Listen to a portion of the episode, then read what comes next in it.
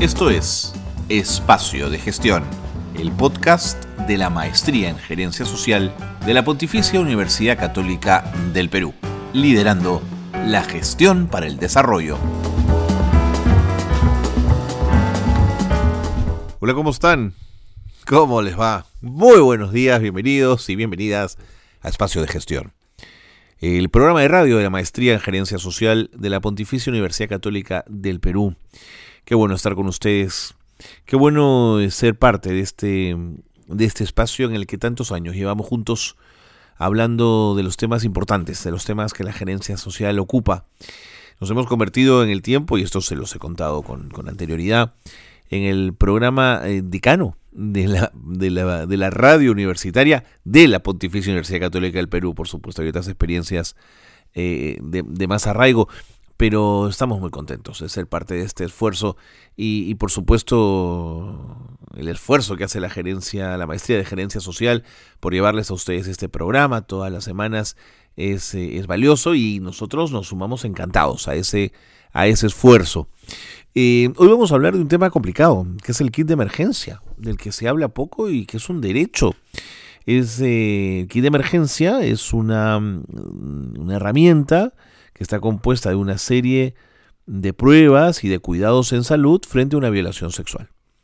Un kit de emergencia tiene que ser entregado por el Ministerio de Salud a todos los establecimientos para que en caso de una violación sexual una mujer pueda acudir y solicitar este kit de emergencia que tiene, como les digo, una serie de pruebas, eh, medicamentos que van a permitir de alguna manera pues evitar enfermedades de transmisión sexual por un lado, pero también embarazos no deseados producto de esa violación. Hoy estaremos con una periodista experta en este tema. Creo que es la persona idónea para hablar de este asunto y nos va a contar un poquito cómo ha avanzado el kit de emergencia en nuestro país, cuáles son sus componentes, mm, se ha entregado, no se ha entregado. De todo esto vamos a hablar el día de hoy. Gracias por acompañarnos. Estamos muy contentos. Esto es Espacio de Gestión.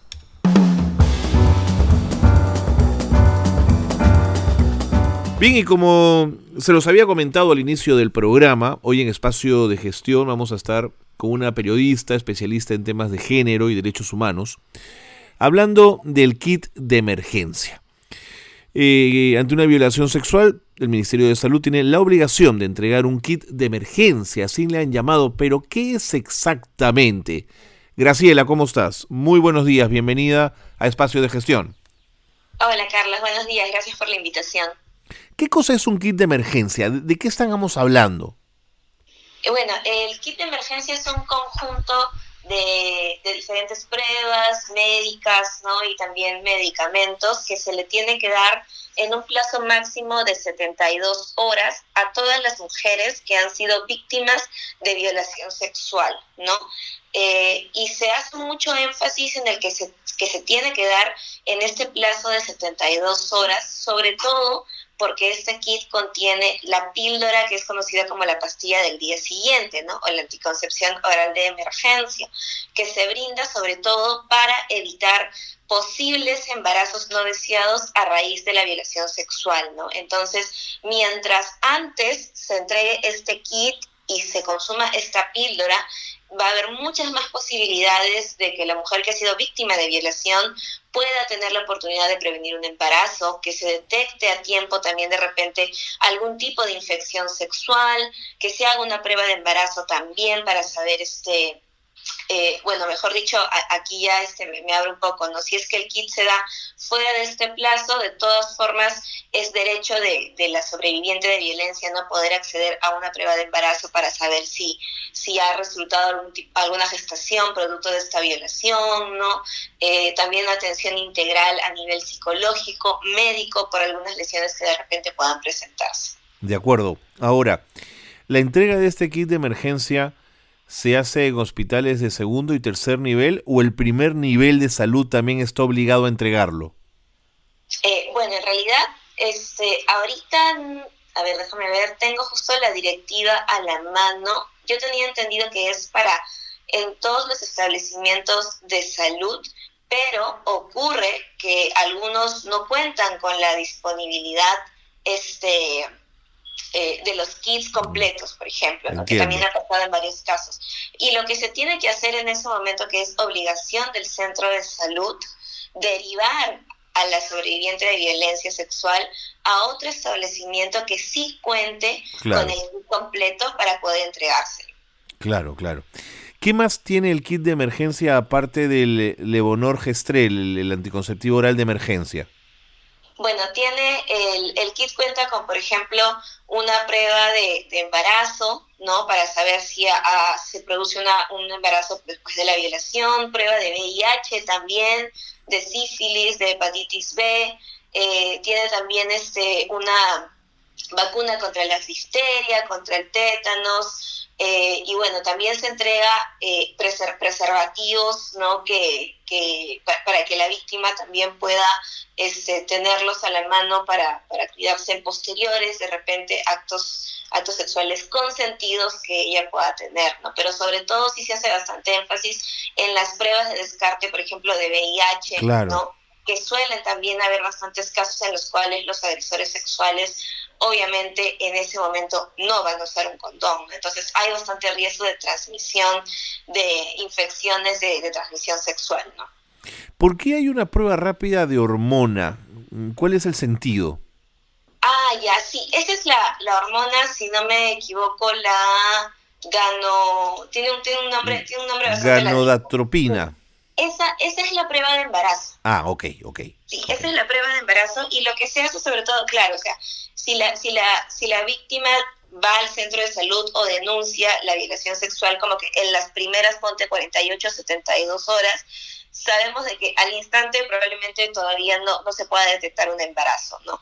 Eh, pero de todas formas se puede, este, se, se, tiene que hacer esta prueba porque no sabemos de repente si en el caso de una mujer adulta, adulta que ya tenía la vida sexual iniciada, una mujer joven que tenía la vida sexual iniciada, igual hay que ver, detectar si es que ya estaba embarazada antes del acto de violación sexual para determinar también los riesgos acorde a la etapa eh, de vida en la que ella se encuentra y qué otros mecanismos de protección, de tratamiento se podría utilizar por el estado de salud que ella tiene, ¿no? Correcto. O si es que de repente la, la, víctima denuncia y va a tener acceso al kit después de estas 72 horas, hay mujeres no, no todas las mujeres víctimas de violencia denuncian al instante. Así es es un proceso muy difícil, entonces a veces se denuncia como que con bastantes semanas o un mes o más meses después ¿no? de la agresión. Y de todas formas ellas tienen derecho a acceder a lo que se pueda ya del kit, ¿no? Igual la prueba de VIH, ahí ya prueba de embarazo. Y en caso, y esto sí es importante resaltarlo,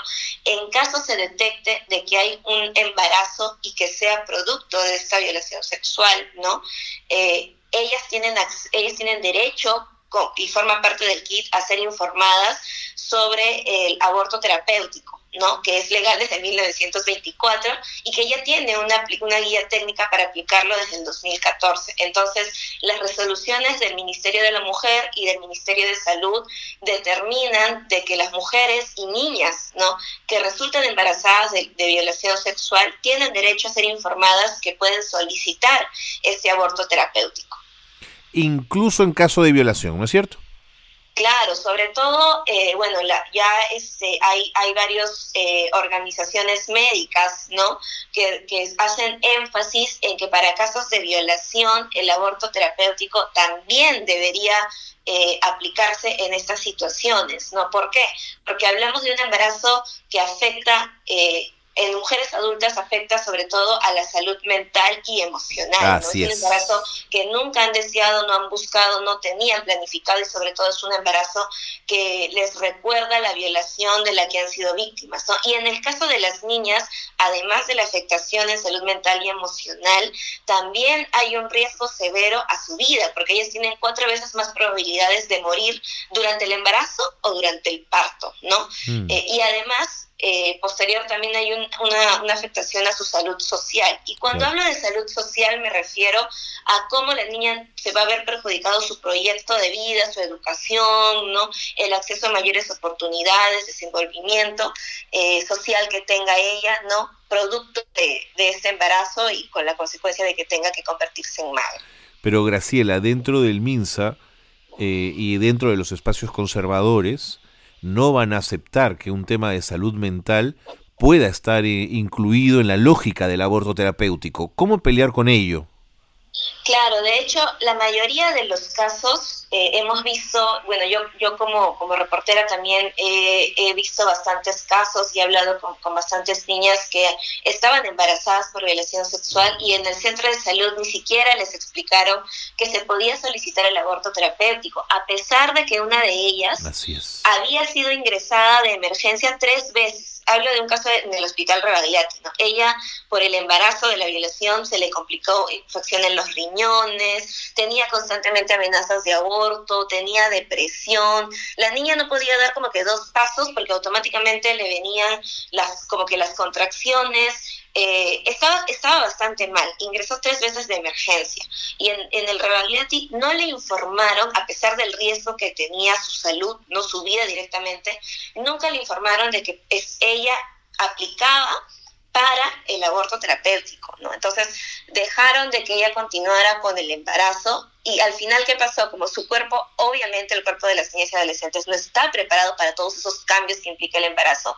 Tuvo un parto prematuro con la, con la posterior eh, muerte del recién nacido, ¿no? Entonces, acá vemos, por ejemplo, cómo ya estaba bastante, había un trauma psicológico bastante severo por la violación, el embarazo forzado y posteriormente por un parto prematuro y ver, y ver la muerte de, de del recién nacido también, pues, ¿no? Mm.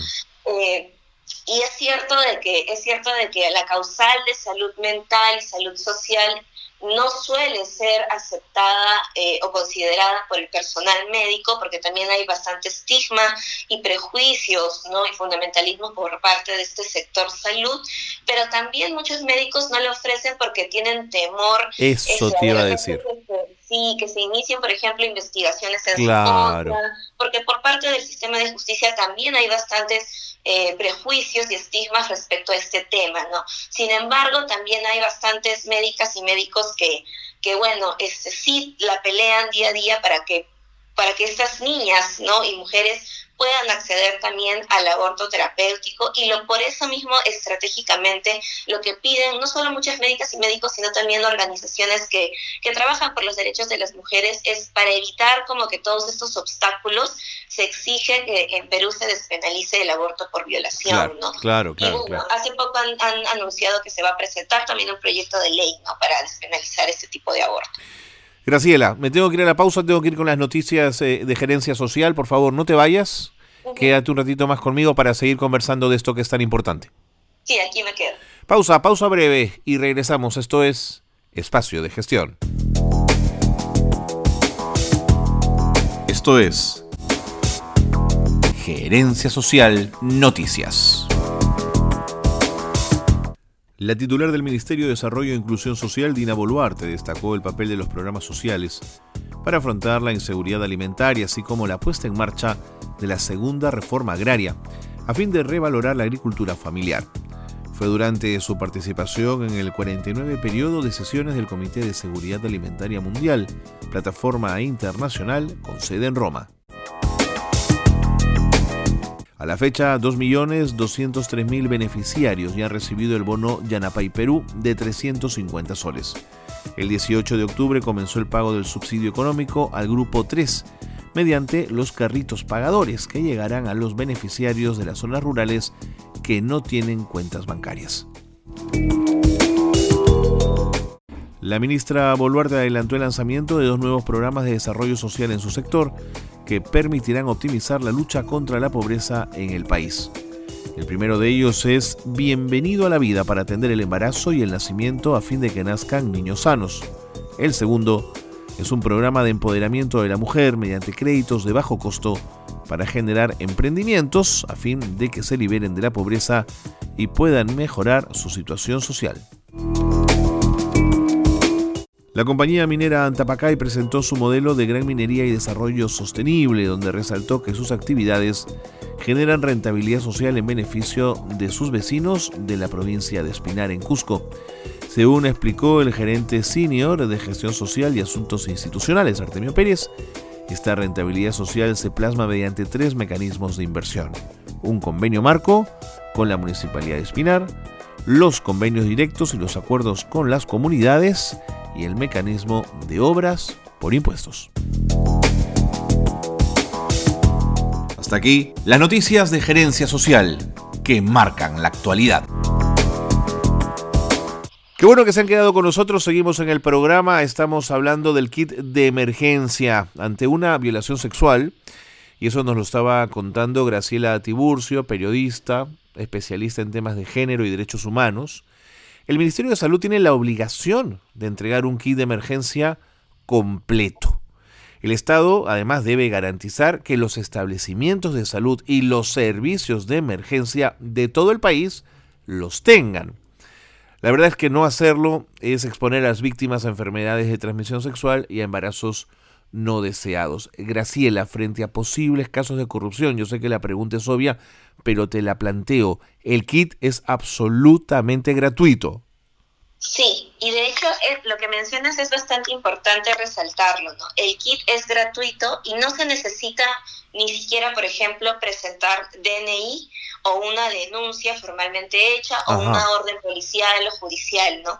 Ha pasado, y, y, lo comento por informes que ya ha hecho la Defensoría del Pueblo, que se han detectado que en muchos establecimientos de salud el personal médico pide una suerte de documentos que demuestren de, de repente, por ejemplo, la, la violación, ¿no? Eh, piden DNI a las víctimas o algún tipo de identificación que ellas tengan para acceder a ese kit de emergencia, ¿no? Y en realidad nada de estos requisitos, ninguno de estos requisitos es este necesario, ¿no? Es más, eh, hay un protocolo que se aprobó también en el 2019 de actuación conjunta entre los establecimientos de salud y los centros de emergencia mujer, ¿no? Y esto, este protocolo lo que establece es una atención articulada entre los SEM y, y los hospitales y los centros de salud, ¿no? Para que la víctima pueda tener garantizado el acceso a este kit, pero a la vez que estos dos entes se comuniquen y se pueda dar una atención integral a nivel psicológico, a nivel de asistencia social y que se le haga un seguimiento también al caso para animar a, las sobrevivientes de violencia sexual, en caso al inicio sean dudosas, animarlas a que, a que puedan formalizar las denuncias por, por lo que les ha pasado. Claro, porque además la mujer que ha sido víctima de violencia sexual, que acude a un establecimiento de salud, con tiempo, o sea, digamos, donde ha pasado cierto tiempo respecto a la violación, a la fecha de la violación, eh, no le puedes pedir que pruebe, digamos, eso es una estigmatización absurda. exacto. Además, este, muchas veces, eh, incluso, incluso como que probar en el acto, la, para probar como que en el acto de, la violación en el mismo momento en el que se está denunciando, si ha ocurrido recientemente, sabemos de que tiene que haber una suerte también de evaluaciones médicas, a pasar por médico legista, pero ¿qué es lo que pasa en nuestro sistema de salud? ¿no? De que las citas para pasar con, con médico legista y estas evaluaciones a veces no te las dan inmediatamente. Deberían sí, sobre todo cuando se trata de violencia sexual, debería ser inmediato, pero eso no es lo que suele pasar en la realidad, ¿no? Te, te dan las citas de aquí a un mes, semanas después, entonces no se puede esperar a que se haga ese, ese trámite de, de agendo, a ver qué disponibilidad tengo, para después eh, para después darte el kit de emergencia, ¿no? Hasta esperar toda esa burocracia, ya las 72 horas de urgencia en la que la víctima necesita de este kit ya pasaron. De acuerdo. Ahora, una pregunta un poco más política. El gobierno del presidente Castillo es un gobierno progresista en algunas cosas, pero puede serlo muy conservador en otras. Pienso en los temas de género, por ejemplo. Me preocupa que el Ministerio de Salud, sobre todo por la presencia del anticonceptivo oral de emergencia, restrinja la llegada de los kits de emergencia a los establecimientos de salud. ¿Tienes alguna información al respecto de escasez o de que no estén llegando? Bueno, en general siempre ha habido una escasez en los establecimientos de salud a nivel nacional sobre el kit de emergencia, ¿no?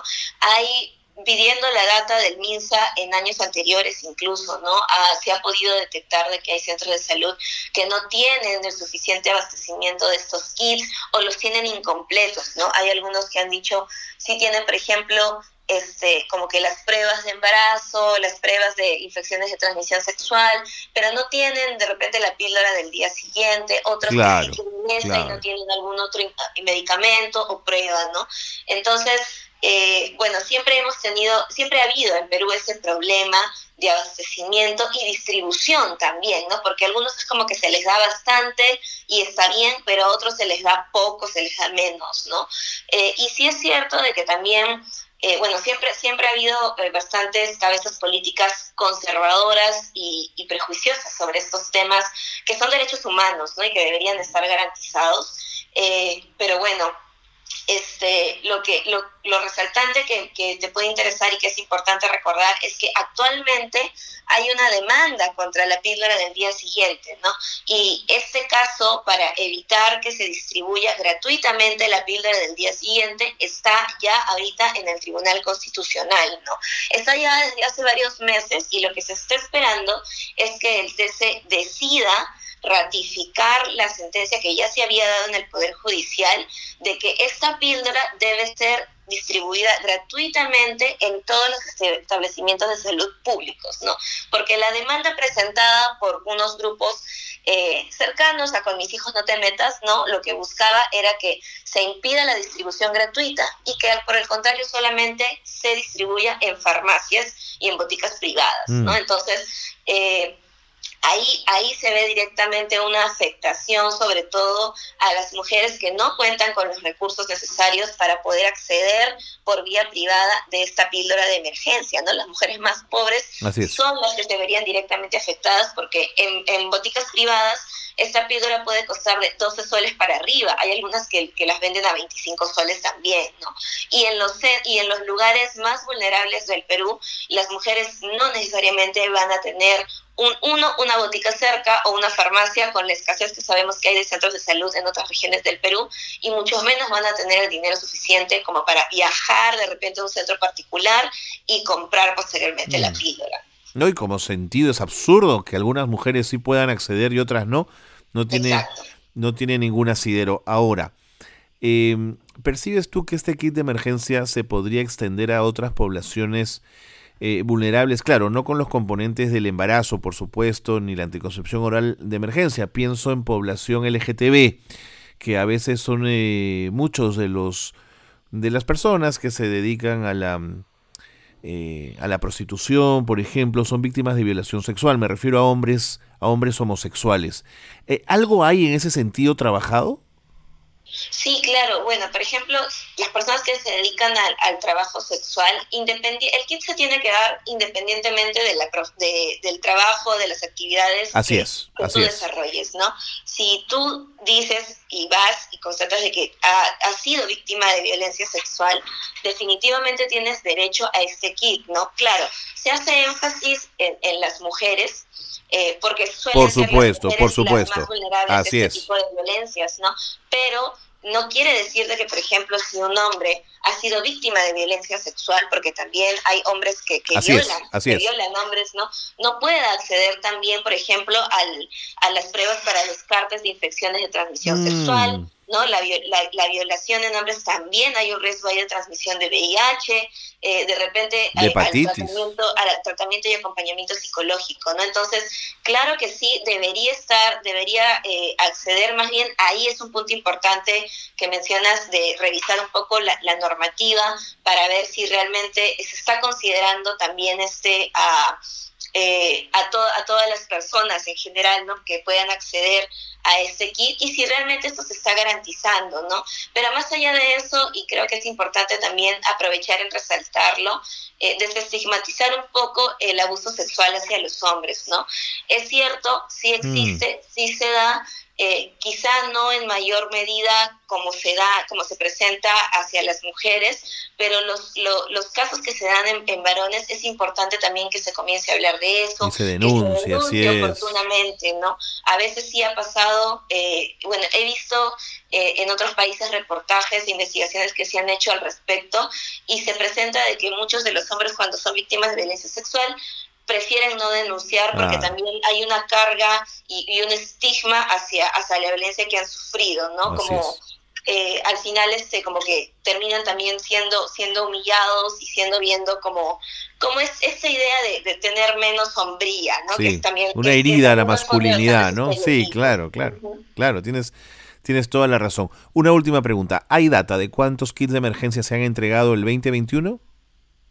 Yo tenía la data actualizada hasta ahora, pero lo que te quisiera compartir, más allá de lo que se está entregando ahorita, es la, es la data de la cuarentena del año pasado, que es bastante grave, ¿no? Por ejemplo, en, entre marzo y junio del año pasado, que fueron los meses de la cuarentena, eh, inicialmente, como sabemos, cuando nos mandaron a la cuarentena no se tomaron en cuenta en su momento el, ex, eh, el expresidente Martín Vizcarra los casos de violación que podrían surgir, ¿no? a pesar de que desde las organizaciones sociales ya se estaba haciendo eco y ruido de estos riesgos para las niñas y las mujeres. ¿no? Pero bueno, eh, después como que el, anterior gobierno ya ahí vio los mecanismos y sacó una resolución que establecía que cual, todos los centros de salud debían este, seguir entregando estos kits de emergencia y atención integral a las víctimas de violencia sexual. Pero ¿qué pasó? Eh, de 786 víctimas de violación que se registraron en esos meses de cuarentena, solo la mitad tuvo acceso al kit de emergencia. O sea, fueron 786 víctimas y, 200, y solamente 250 pudieron acceder al kit de emergencia. Entonces, es es increíble eh, y, e indigna y sorprende también, pues, ¿no? De que realmente vemos una vez más cómo este derecho de, de, acceso a salud integral no se está cumpliendo, ¿no? Ahí habría también que analizar cuáles han sido los factores para que este, eh, estos kits no se entreguen, ¿no? ya hemos hablado un poco sobre el obstáculo a nivel del centro de salud, que, que te ponen, te piden documentación que no es necesaria, hay prejuicios para entregarlo también, y esto también podría deberse, además de lo que ya hemos mencionado, de la denuncia tardía, ¿no? Pero como ya hemos visto también que tú denuncies tarde o después eh, la violación no implica, de que no accedas al resto de, medicamentos y pruebas que, tiene el kit. ¿no? De acuerdo. Graciela, creo que ha sido clarísima en el tema. Muchísimas gracias. Gracias por haber compartido con nosotros este tema y nuestra preocupación sobre este asunto. No, gracias a ti por la invitación y bueno, espero que la, la, información que hemos tocado aquí sea de utilidad y gustosa en otra ocasión también de suma. Graciela Tiburcio ha estado con nosotros, periodista, especialista en tema de géneros, en tema de género, perdón, y derechos humanos. Con ella cerramos programa. Gracias por habernos acompañado. Gracias por haber estado con nosotros en Espacio de Gestión. Muy buenos días a todos y a todas.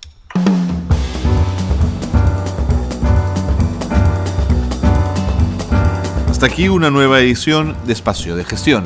La gerencia social liderando la gestión para el desarrollo.